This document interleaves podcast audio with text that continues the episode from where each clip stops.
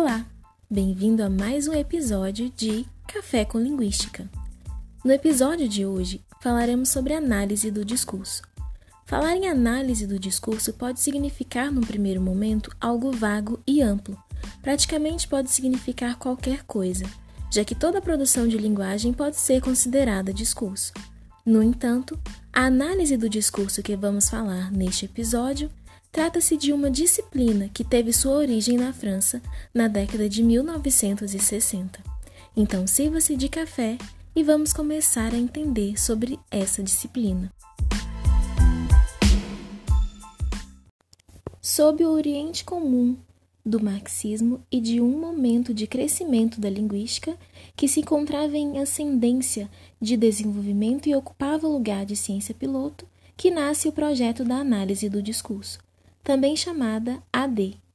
Esse projeto se inscreve num objetivo político, e a linguística oferece meios para abordar a política. Vamos compreender de que maneira. Na conjuntura estruturalista, a autonomia relativa da linguagem é unanimamente reconhecida.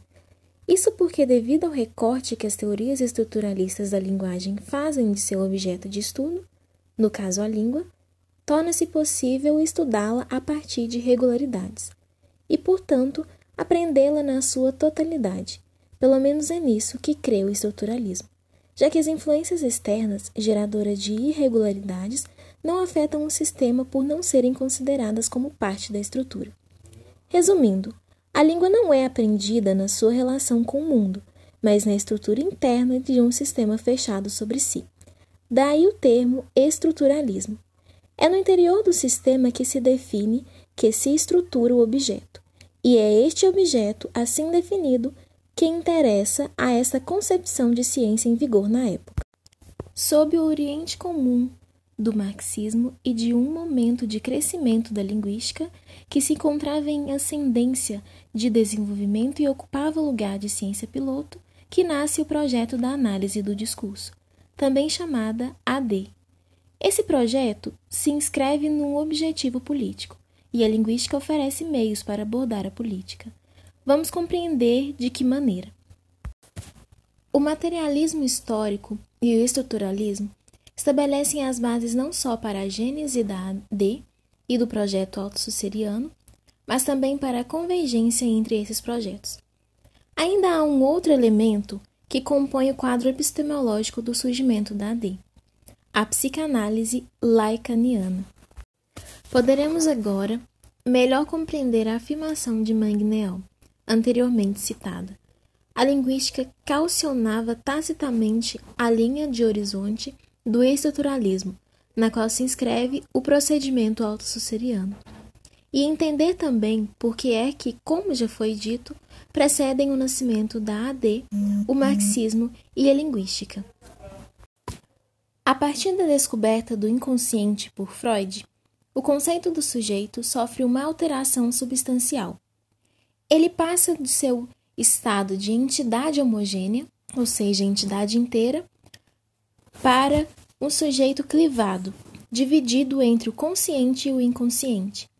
Lacan faz uma releitura de Freud, recorrendo ao estruturalismo linguístico, mais especificamente ao Saussure e a Jacobson.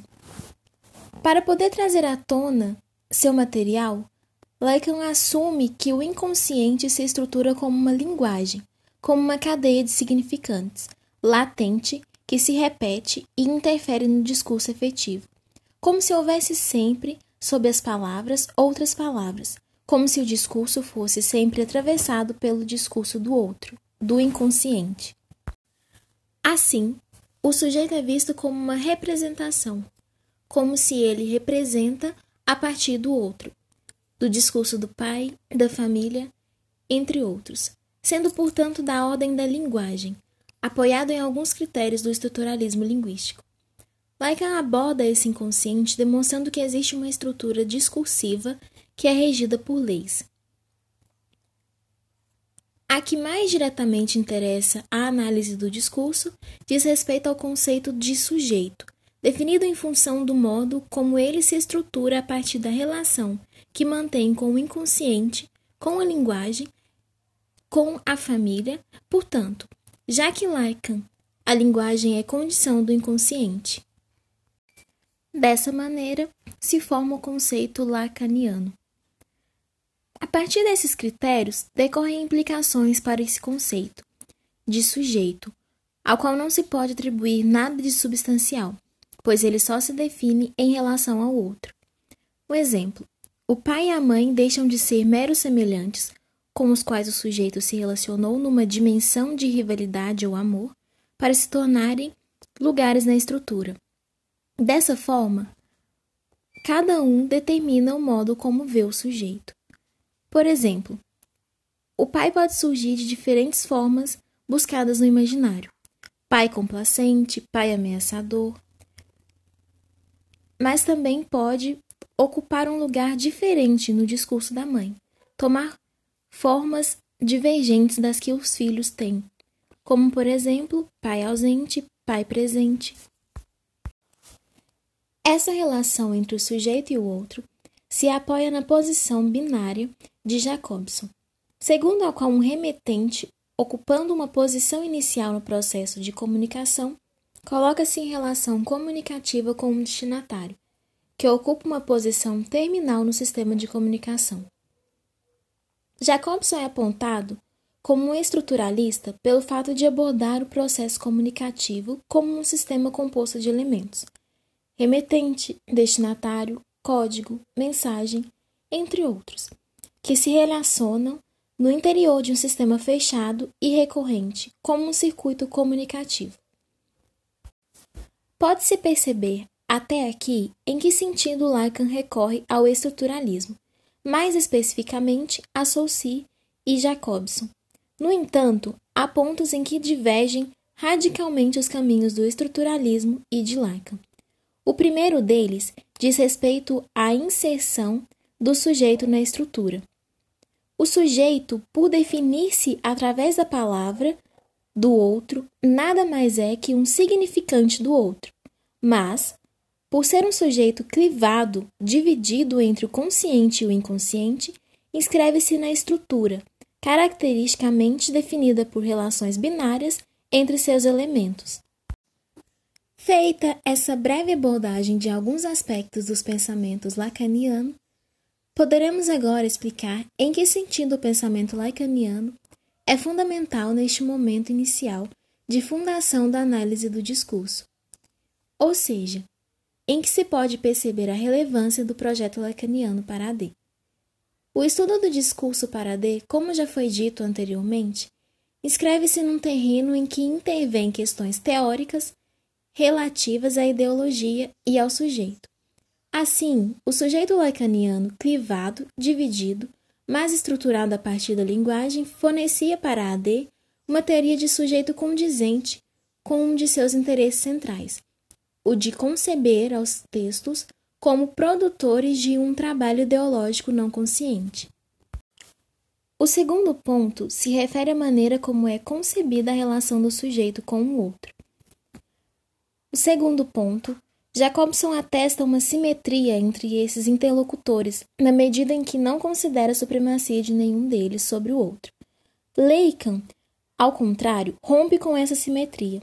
Para ele, o outro ocupa uma posição de domínio com relação ao sujeito.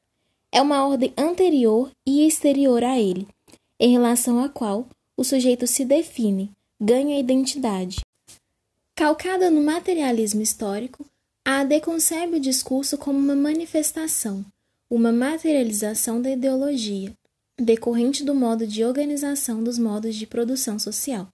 Sendo assim, o sujeito do discurso não poderia ser considerado como aquele que decide sobre os sentidos e as possibilidades enunciativas do próprio discurso, mas como aquele que ocupa um lugar social e a partir dele enuncia sempre inserido no processo histórico que lhe permite determinadas inserções, e não outras.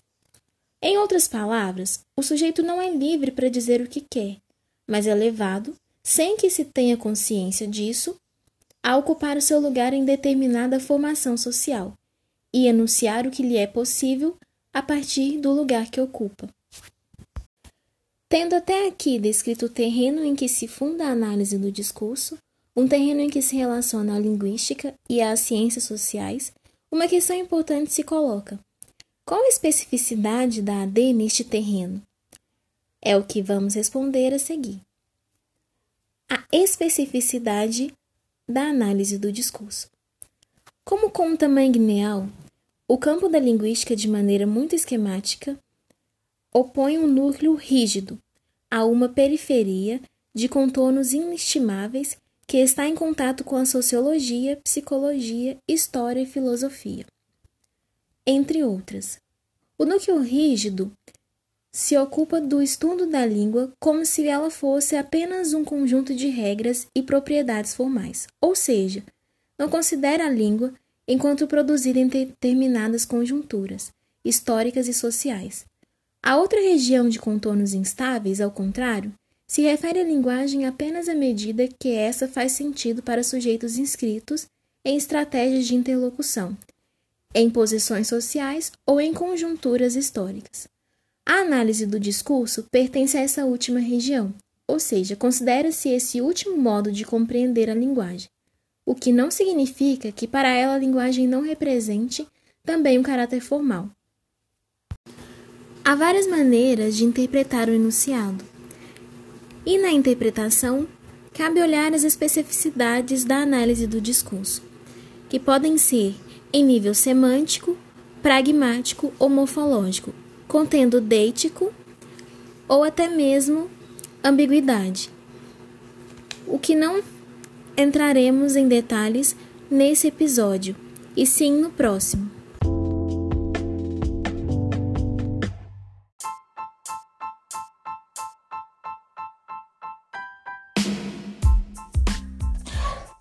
O episódio do podcast desta semana falou sobre a análise do discurso.